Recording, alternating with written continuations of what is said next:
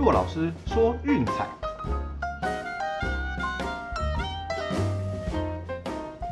看球赛买运彩，老师教你前往拿白。大家好，我是骆老师，欢迎来到骆老师说运彩的节目。我昨天晚上有跟我们一起看球的朋友，相信今天应该很想去挂心脏科或肠胃科吧？每一场比赛都这么刺激，都这么惊险，哦，都搞到最后一刻才分出胜负。哦，这比赛也真的是好看了哈。好，我们就来看一下昨天到底发生了什么事情吧。首先是欧洲国家杯，瑞典三比二击败波兰。波兰这边真的是 Lewandowski 一人撑全队，独进两球将比赛追平。那无奈啦，最后在加时的时间还是吊球输给了瑞典。哦，那终究是到小组赛止步了。那第二场比赛，西班牙五比零血洗斯洛伐克，这个场是偏搞笑的一场啊，然后被打得这么开，然后各种嗯低级的失误、灌篮什么都出现了。哦，那这个就比较可惜了点。三点 F 组的比赛呢，两场都是二比二握手言和。哦，法国跟那个葡萄牙这边真的是皇马的前队友内战。哦，C 罗跟那个 Benz 马真的非常抢戏，哦也看得出两个人情感的深厚。哦，所以这场比赛大家是一团和气。那靠着另一边，德国也跟匈牙利踢平，最后三强还是携手进到了十六强的决赛。哦，那德国对匈牙利这边，哇，那慕尼黑顶着狂风暴雨硬踢。哦，我想这可能也是多少一点点变数啦。开赛十分钟就让匈牙利头锤先进球，哦，德国是一一路苦苦追赶。哦，这是到最后几分钟才硬是将比赛给踢平，那最后勉强吊车尾的挤进了那个十六强的淘汰赛。哦，所以我们的预测是一胜三败。啊，美国这边一样刺激了，好，两场推荐都过，哦，不过也都很惊险，很惊心动魄。首先是老鹰一百一十六比一百一十三，哦，第一场比赛就踢馆成功。这场比赛上半场还落后，下半场老鹰超车超回来。第四节又被公路给打回去，我觉得最后的两分钟还是将比赛给逆转收下了。我这场比赛只能说崔杨真的是英雄出少年了，一人独得了四十八分。我们有机会可以看到他嗯这几年的声势会大涨。哦，那至于美国职棒的部分呢？华盛顿国民啊，你相信吗？十三比十二击败费城人，这场真的是没有人看得懂啊！疯狂打击大战。两边各敲一支满贯炮，然后没有一个投手压得住阵脚，就是大幅领先丢回去，然后超车回来又被对手打回领先，然后再超过去超回来这样子，哦，一直到九局上半，哦，才靠着那个 Starling Castro 的两分打点一垒安打，华盛顿国民惊险胜，好，我们的预测也终于终于是过盘了，好，这一次虽然比赛后面也是搞，不过幸好我呃我们是得利的一方，哦，结果还算不错啦。好了，那欧洲国家杯休息三天，到二十七号的凌晨才进行淘汰赛。好了，这几天大家就轻松一点，我们就看美国职棒跟 NBA 的部分吧。啊，当然今天的比赛也比较少，所以我们稍微轻松一下，好，也让我喘口气，不然每天都这样，实在是心脏负荷不了了。啊，先来看看 NBA 的比赛啊，西区冠军战第三场比赛，哦，这场要移师到洛杉矶的 Staples Center 去进行。呃，凤凰城太阳客场让一点五分。大小是两百二十一哦，那这场我想要注意一下啊，最近的新闻是看到了，Chris Paul 是有机会哦，在这场比赛归队，只是有机会而已，目前都还没有确定哦，所以说如果说 Chris Paul 在赛前能够回到正中的话，那肯定的啦，太阳的让分就会一路往上涨。但我觉得其他东西先不谈啦，这场比赛居然主场受让一点五，这个就很令人匪夷所思了。我们谈一下逻辑的东西。还记得前一场比赛凤凰城太阳对丹佛金块的吗？哎，那主场让四分，来到客场变成怎么回事？呃，受让四分嘛，对不对？但是这场比赛呢很奇怪，哎，主场太阳都已经让大概四点五五分，到客场还继续维持让分。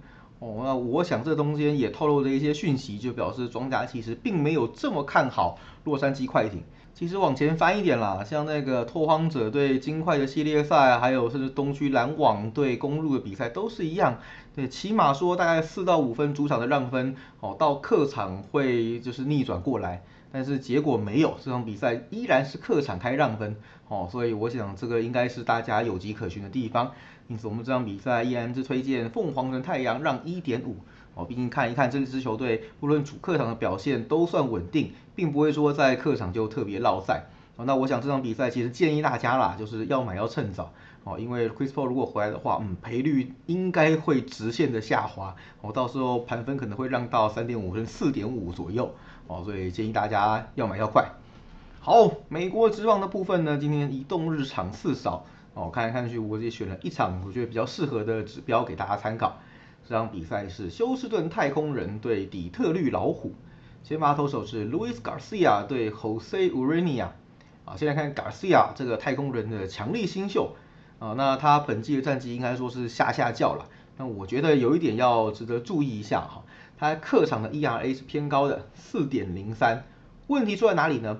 二十九局投了十三次的四坏，哦，这无形间给自己的体力增加了很大的负荷，然后也增加就是一局爆掉大量失分的危机。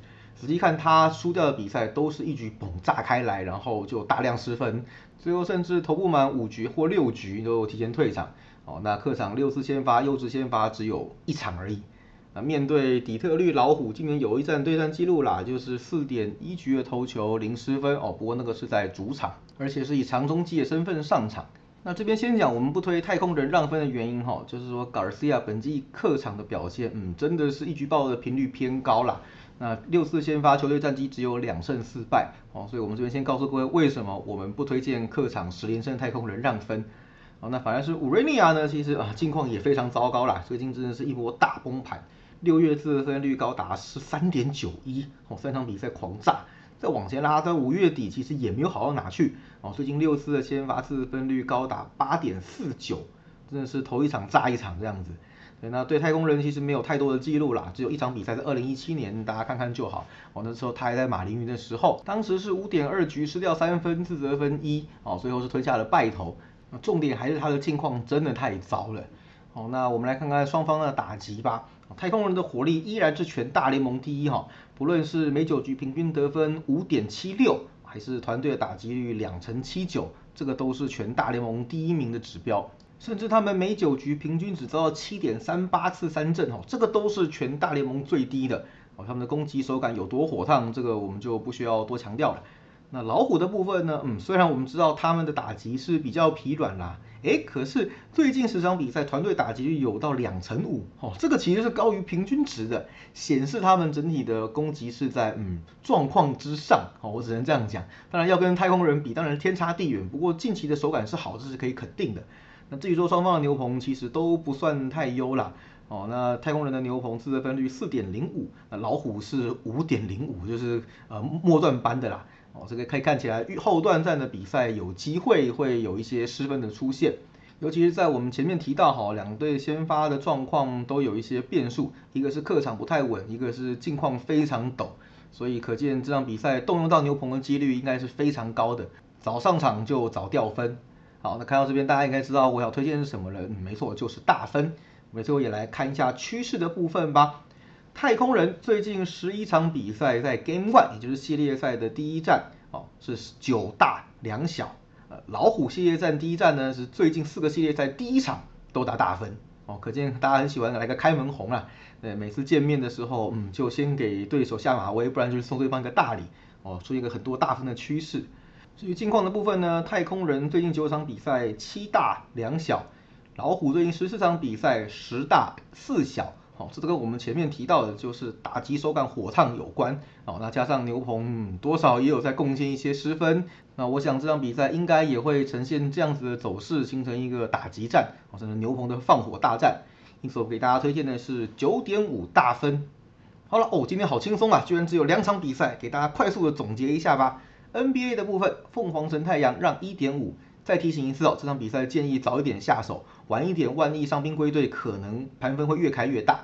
好，那第二场比赛，美国之棒的部分，太空人对老虎，九点五大。哦，好啦，终于好好久没这么轻松了。每天这样紧绷的看球赛，老实说，大家真的有点负荷不了了哈。哈，没关系，那大家也是趁着这两天好好休息一下，对，轻松小小玩一下美国职棒跟 NBA，一起期待三天后欧洲国家杯十六强的开踢吧。那今天节目到这边告个段落，喜欢的话记得订阅、分享，并在我们粉丝团按个赞哦。我是骆老师，我们下次见，拜拜。